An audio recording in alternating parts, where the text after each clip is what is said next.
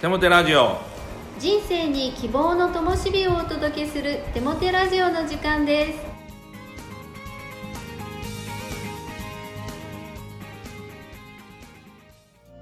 皆さんお元気ですね。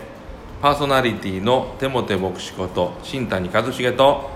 アシスタントのかなちゃんこと山本かな子です。テモテ先生9月はいろいろと思い出深い月になったそうですね。はい、えー9月ですね、まあ、教会ではですねあのちょうどお彼岸のと時に、えー墓前礼拝というのを行います、えーそこで、えーまあ、教会に関わる方々がお亡くなりになってお骨が収まっています、えーその方々のことを覚えつつ賛美をしまた天国のことを思い浮かべます。多くの方を思い浮かべつつ本当にこの懐かしく思いました。またあー墓前礼拝終わった後ですね、ま、91歳のあのご婦人というかおばあちゃんがお亡くなりになりました、えーもう私も20歳ぐらいから知っているご婦人だったんですけども天にお送りして、えーまあ教会のお葬式っていうのはピンクとか白とか赤とかブルーとかですね。洋花をずっとこうきれいに飾っていきます、えー本当にこうご家族のご遺族の皆さんもですねその、えーお花を見ながらですねあお葬式というよりも結婚式だなというふうに、えー思いました。本当にこう結婚式を思うようなですねお葬式だったんですね。でまああの娘さんご家族と一緒に27年間住んでおられた方なんですけどね、えその娘さんのご主人もですねお葬式を本当にいろいろ準備なさってお葬式終わった後ものすごい年上のお姉さんを天に送った嫁に出したというような感じを受け取ったそうです。本当にこうまさに、えー天に送る結婚式だったんだなというふうに思えて非常に感謝をいたしました。はいありがとうございます。あのお葬式の中に希望があるっていうのは私もこの教会の中でいつも感じる喜びですね。ありがとうございます。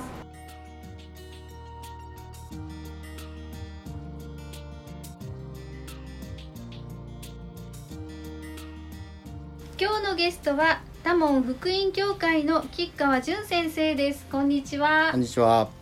最初に先生の救いの証をお聞かせいただけますか？はい。初めてこうして皆さんにお話しできることを嬉しく思います。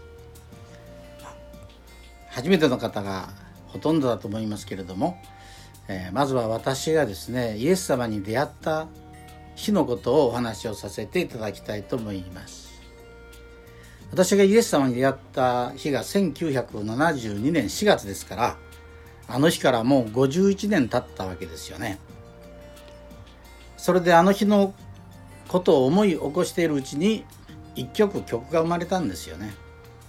その曲名が「あの日の叫び」という曲なんですよね。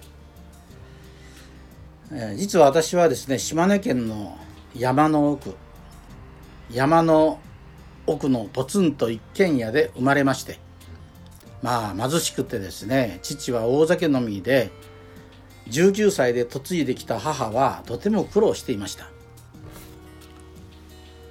農作業とまあ土方っていうんですけども土木作業の仕事をしながら母は一生懸命こう育ててくれたんですけどもまあ酒が入らない時は優しい父だと思いますが酒は高いもんで焼酎を毎日飲んでは暴れてたんですよね。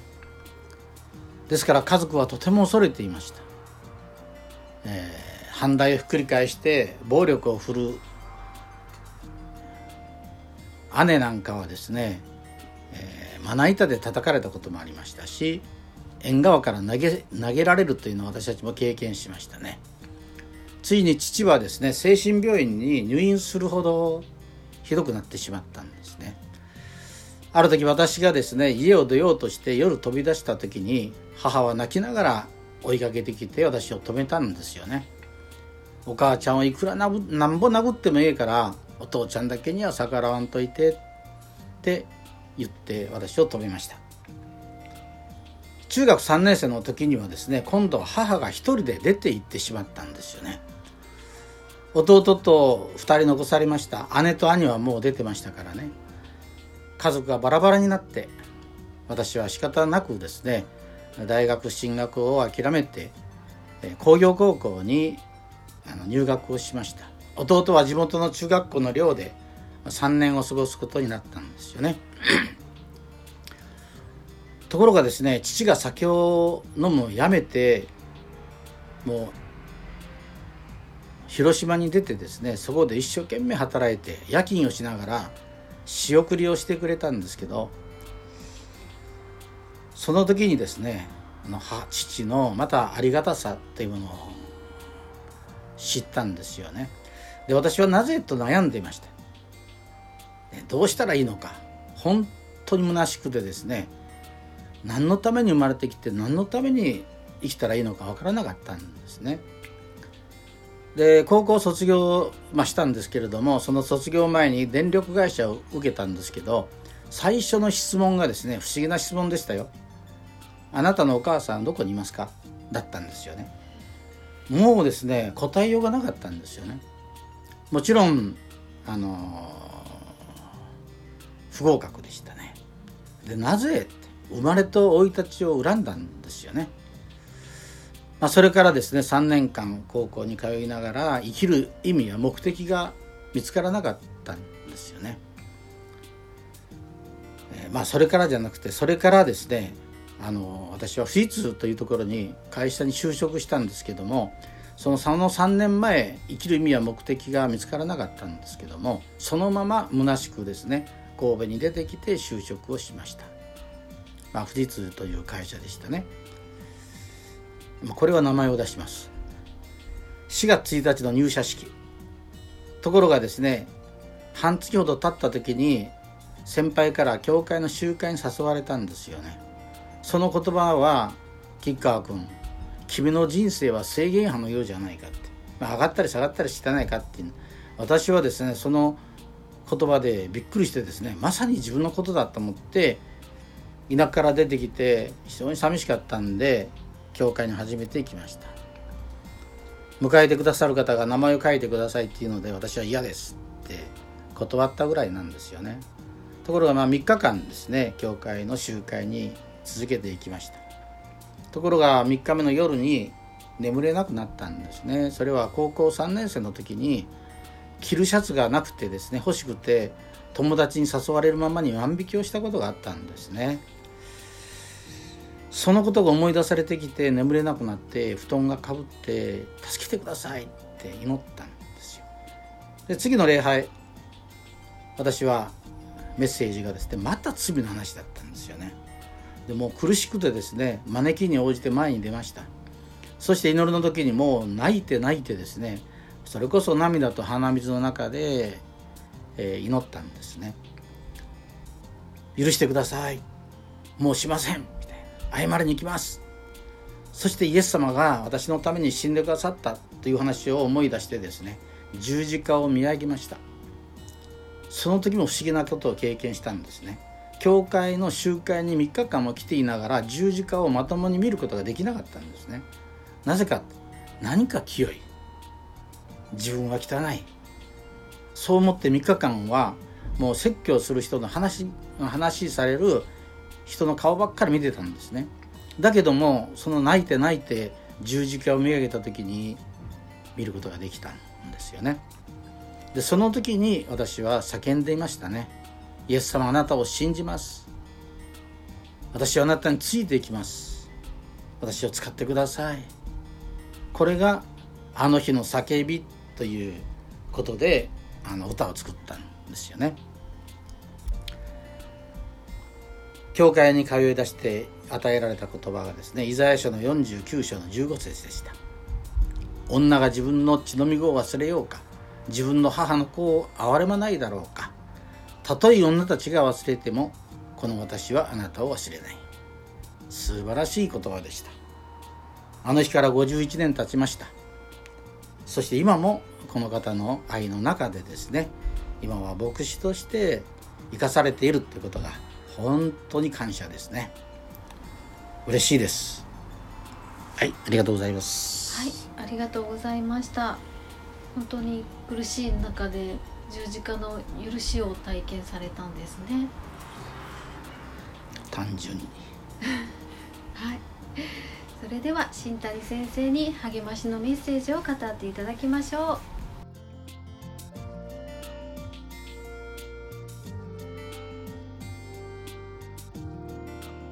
吉川先生感動的なお証ありがとうございました。吉川先生には今日のお証に引き続き2回3回とお証をいただきます。ぜひ楽しみにしてください。吉川先生はとっても心の優しいそしてまた子供の心を持っている素晴らしい牧師先生なんです。私も大好きな先生です。さて励ましのメッセージに入っていきたいと思います。え今日のタイトルは「私は高価で尊いのです」というタイトルです。人というのは大切にされることによって初めて自分の大切さに気づきます。言い換えると大切にされることがないと自分がどういう存在なのかわからなくなってしまうっていうことなんですよね。赤ちゃんは生まれた時自分が誰でどういうものであるかを認識していないと思います。育てられていくプロセスで赤ちゃんは自分が誰でどういう存在であるかを周りの人たちの言葉や態度によって認識し確認していくんだろうと思うんですね。親をはじめ周りの人たちから名前で呼ばれることによって赤ちゃんは自分の名前と自分を同一化できるようになります。また、親や周りの人たちから温かい愛に満ちた言葉と態度で接せられることによって、ああ、自分は愛されている、大切な存在なんだと認識できて、自分が生きているこの社会への基本的な信頼というものを身につけていくことなんでしょうね。逆に親や周りの人たちから名前で呼ばれることがなく冷たく憎しみに満ちた言葉と態度で接せられていると赤ちゃんは自分が何者かわからなくなり自分の大切さを感じられなくなってしまうでしょう。万が一そのまま大きくなると自分探しの旅を続けるようになり安っぽい方法で愛されている感覚を手に入れようとしてしまいます。これは赤ちゃんや小さな子供たちだけのことでなく、まあ、成長した大人の人にとっても重要なことだと思うんですね。大人になっても周りの人たちからの態度や言葉はより良い自己概念を保つための大切な要素の一つです。でも大人になってしまったら周りからそうしてくれる人たちはほとんどいないと思うんですね。だから周りの人たちからそんな風に接してくれるのを待ってばかりいるとやがて欲求不満になってしまいイライラしそして相手に当たってしまうことが多くなるんじゃないでしょうか。ですから大事なことはあなたが待つというのではなくあなたから良いものを発信していくということです。あなたから周りの人たちの自己概念を良くするような言葉や態度を示していくことが重要だと思うんです。良いものを与えていけば必ずあなたにも良いものが返ってくるはずだからです。まあ、最後になりましたが最も重要なことがあるんですね。それは神があなたをどう思いどう見ているかを確認することです。人の評価は時にいや頻繁に的外れになることがほとんどです。人は自分の感覚や気分で一時的な出来事だけを見て他人を評価してしまうからです。私たちの本当の価値を知るのは私たちを作られた神です。この神はあなたをどう思っておられるのでしょうか。聖書にこういう言葉があります。私の目にはあなたは高価で尊い。私はあなたを愛している。これが神様があなたを見ている評価です。神様の目は節穴ではありません。あなたの一面だけを見てあなたの全体を評価するというのではなくあなたの全体を見てあなたを高価で尊いあなたを愛していると本気で言ってくださるのです。大人になってしまってからあなたはかけがえのない存在だと言ってもらえる機会は本当に少なくなると思います。いつも能力評価、結果評価で判断されてしまいがちです。もちろんそれが間違いであるというわけではありません。でも、能力評価、結果評価を超えたあなたの存在そのものを正しく評価してくれる神の評価を大事にしてください。神はあなたを高価で尊い、そのように言ってくださります。あなたの存在を愛していると言ってくださるのです。この神の言葉から自分の大切さを確認していただきたいです。聖書の言葉私の目にはあなたは高価で尊い。私はあなたを愛している。イザヤ43章4節お祈りします。神よ、あなたは私を高価で尊いと言ってくださることを感謝します。あなたの言葉をそのまま受け取り、自分に言い続けます。私は高価で尊いんです。とイエスの皆によって祈ります。アーメン。